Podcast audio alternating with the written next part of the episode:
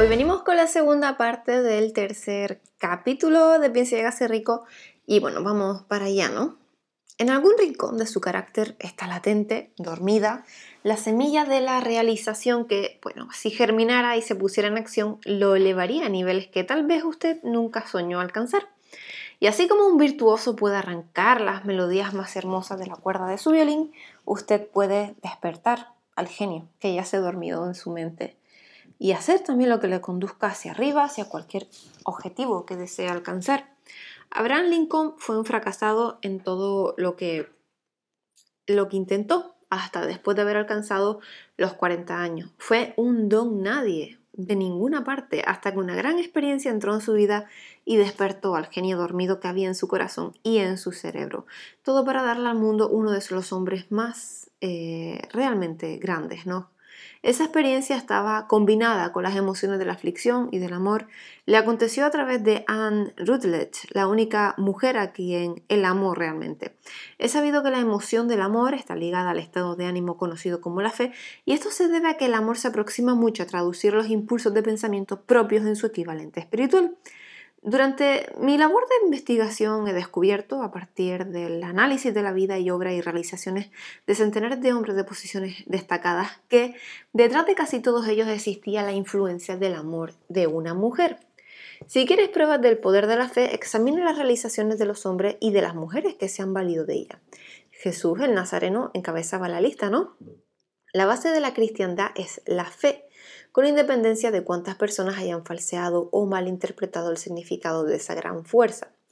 La esencia de las enseñanzas y de las obras de Cristo que pueden haberse interpretado como milagros son nada más y nada menos que fe.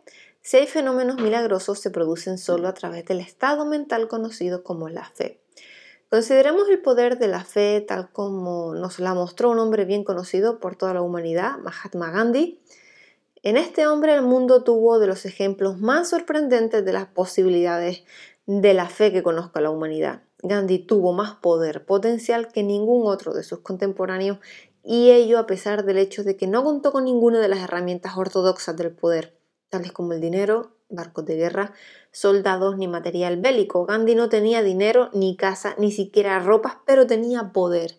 ¿Y cómo lo obtuvo? Pues lo creó a partir de su comprensión del principio de la fe y mediante su capacidad para trasplantar esa fe al espíritu de 200 millones de personas. Gandhi consiguió la sorprendente proeza de influir en 200 millones de mentes para formar un conglomerado humano que se moviese al unísono, como un solo hombre. ¿Qué otra fuerza de este mundo aparte de la fe puede lograr tanto?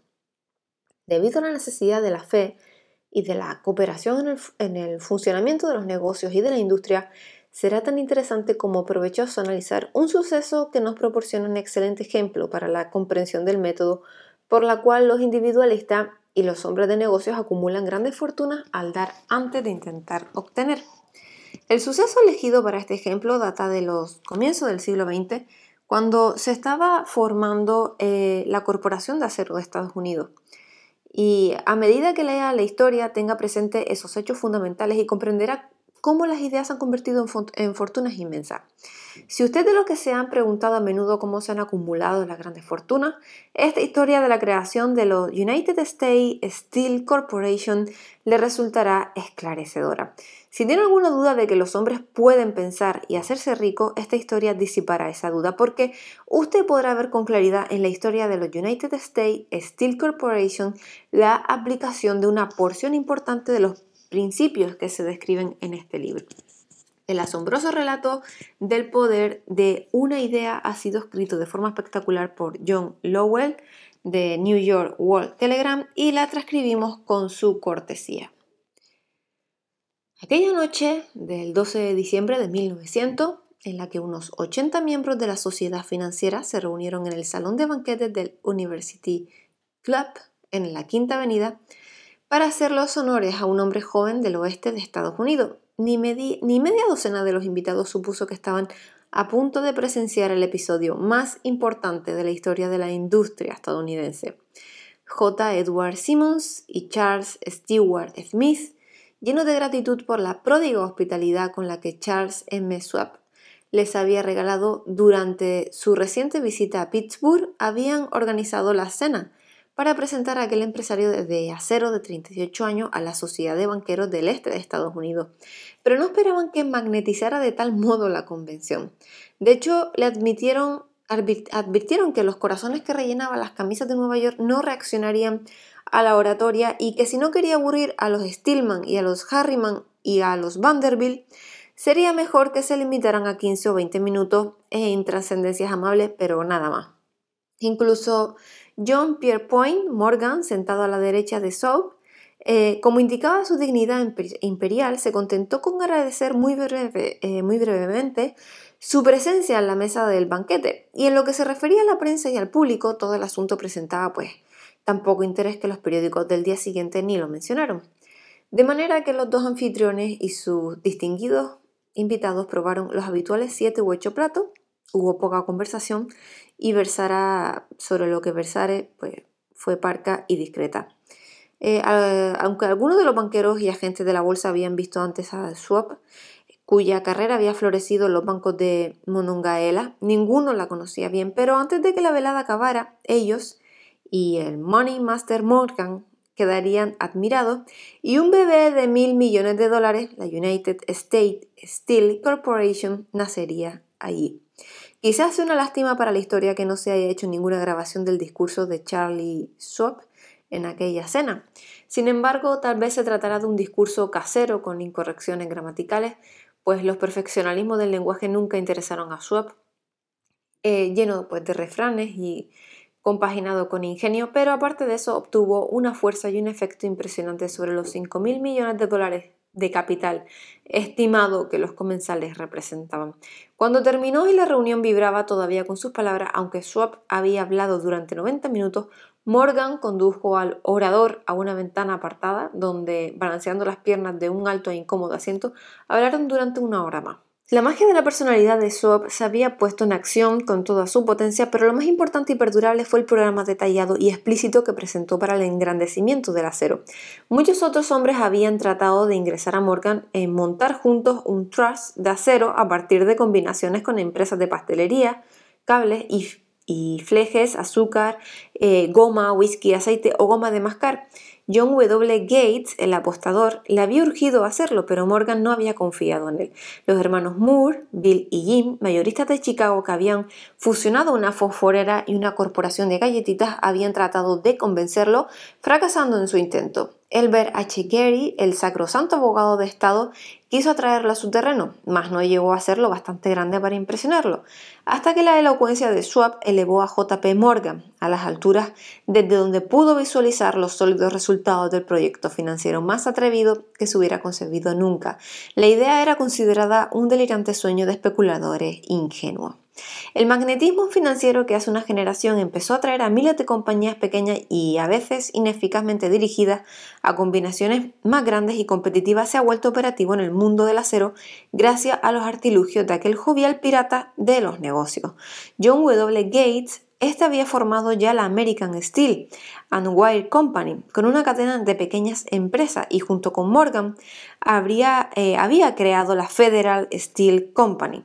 Pero al lado del gigantesco trust vertical de Andrew Carnegie, dirigido por sus 53 accionistas, esas otras combinaciones resultaban insignificantes. Podían combinarse como mejor les pareciese, pero ni todas juntas harían mella la organización de Carnegie y Morgan lo sabía. El viejo escocés excéntrico también lo sabía. Desde las majestuosas alturas de Esquivo Castle había visto, primero divertido y luego con resentimiento, los intentos de las pequeñas de las pequeñas compañías de Morgan entrometiéndose en sus negocios. Y cuando esos intentos se tornaron demasiado importantes, el mal genio de Carnegie se convirtió en ira y en deseo de venganza. Y decidió duplicar cada fábrica suya por cada una que sus rivales poseyeran. Y bueno, hasta entonces no había tenido interés en cables, tubos, flejes ni plancha. En cambio, se contentaba con venderles el acero en bruto a esas compañías y las dejaban que trabajaran en la especialización que quisieran. Ahora, pues con Schwab como jefe y lugarteniente capaz, planeaba arrinconar a sus enemigos contra la pared. Y así fue como Morgan vio la solución a su problema de combinaciones con el discurso de Charles M. Schwab. Un trust sin Carnegie, el gigante, no sería ningún trust, sino un pastel de ciruelas sin ciruelas. El discurso de Schwab de aquella noche del 12 de diciembre de 1900 aportó la sugerencia que no la solicitud de que el vasto imperio Carnegie podía llegar a estar bajo la sombra de Morgan y habló del futuro mundial del acero, la reorganización en aras de la eficiencia, de, especialización, de deshacerse de compañías improductivas, de la concentración del esfuerzo en las propiedades florecientes, de ahorro en el tráfico del mineral bruto, de ahorros en los departamentos directivos y administrativos, de captar mercados extranjeros. Más que todo eso, les dijo a los bucaneros que habían entre ellos donde estaban los errores de su piratería habitual. Sus propósitos, suponía él, había sido crear monopolios, aumentar los precios y pagarse a sí mismos dividendos exagerados, más allá de todo privilegio. Con su estilo campechano, Schwab condenó ese sistema. La estrechez de mira de semejante política, dijo a su auditorio, residía en el hecho de que restringía el mercado en un momento en que todo pugnaba por la expansión.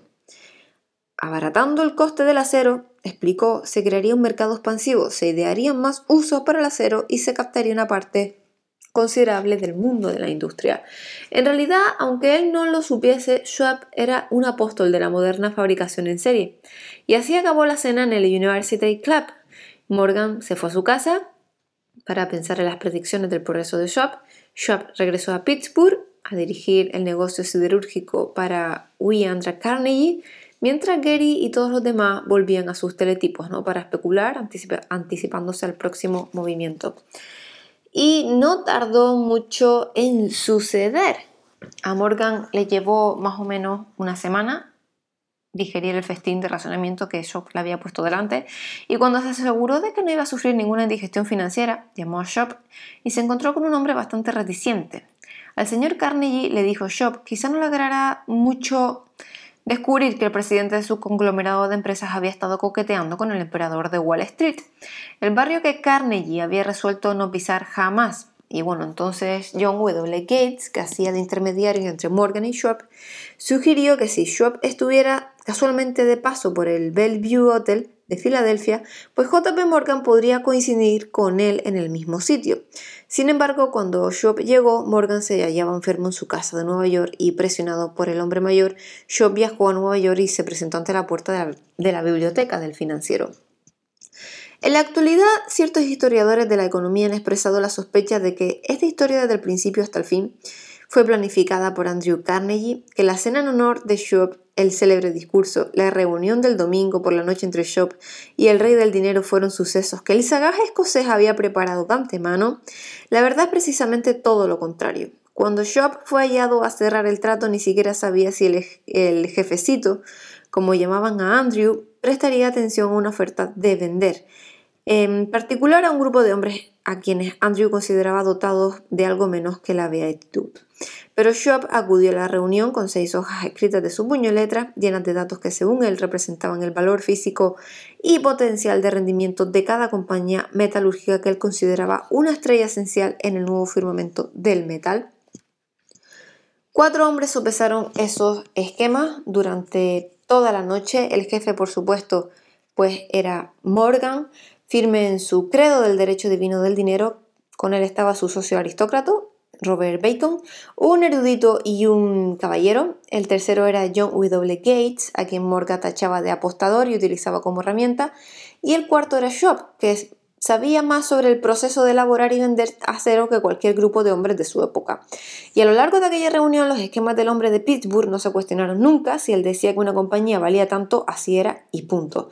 También insistió en incluir que la combinación sobre las empresas que él tenía nominada habían concedido una corporación sin dobleces donde ni siquiera quedaban lugar para satisfacer la codicia de amigos que deseaban descargar sus compañías sobre los anchos hombros de Morgan. Al amanecer, Morgan se puso de pie y se desperezó, solo quedaba un asunto pendiente. ¿Cree que puede persuadir a Andrew Carnegie de vender? Preguntó. Puedo intentarlo, repuso Schwab. Si usted consigue que venda, me comprometeré en todo este asunto, aseguró Morgan. Hasta allí todo bien, pero ¿vendería Carnegie? ¿Cuánto pediría? Schwab pensaba que unos 320 millones. ¿Cómo se efectuaría el pago? ¿En acciones ordinarias o preferentes? ¿En bonos? ¿En efectivo? Nadie podría reunir 320 millones de dólares en efectivo. En enero acudieron a un partido de golf los helados, de los helados prados de St. Andrew en Winchester, Andrew envuelto en jersey bien abrigado y Charlie conversando de trivialidades para ejercitar el buen humor, pero no se pronunció ni una palabra sobre negocio hasta que la pareja se sentó en la cálida sala de la cabaña que Carnegie poseía cerca de allí. Y entonces con el mismo poder de convicción con el que había hipnotizado 80 millonarios con el University Club, Schwab dejó caer rutilantes promesas de retiro y comodidad en los innumerables millones que satisfacían los caprichos sociales del viejo escocés. Carnegie estuvo de acuerdo, escribió algo en un trozo de papel y dijo, muy bien, venderemos por este precio. La cifra era de unos 400 millones de dólares y surgió a partir de los 320 millones que Schwab había previsto como precio básico, añadiendo 80 millones para recuperar el valor aumentado sobre el capital previsto durante los últimos dos años. Más tarde, en la cubierta de un transatlántico, el escocés le decía arrepentido a Morgan, ojalá te hubiera pedido 100 millones más. Si me los hubieras pedido te los habría dado, le respondió Morgan amigable. Hubo cierto alboroto, por supuesto. Un corresponsal británico envió un, cable diciendo que el mundo del acero extranjero estaba aterrado ante la gigantesca corporación. El presidente Hadley de Yale declaró que a menos de que se regulasen los trusts, el país tendría un emperador en Washington durante los próximos 25 años. Pero ese hábil agente de bolsa que era King se aplicó a su trabajo de impulsar tan vigorosamente las nuevas acciones hacia el público que todo el exceso de liquidez, estimado por algunos cerca de 600 millones de dólares, fue absorbido en un abrir y cerrar de ojos, de manera que Carnegie obtuvo sus millones, el sindicato de Morgan consiguió 62 millones por todos sus problemas y todos los muchachos desde Gates hasta Gary también ganaron sus millones. Schwab, de 38 años, obtuvo su recompensa, fue nombrado presidente de la nueva corporación y ocupó el cargo hasta 1930. La impresionante historia del gran negocio que usted acaba de leer es un ejemplo perfecto del método por el cual el deseo puede transmutarse en su equivalente físico.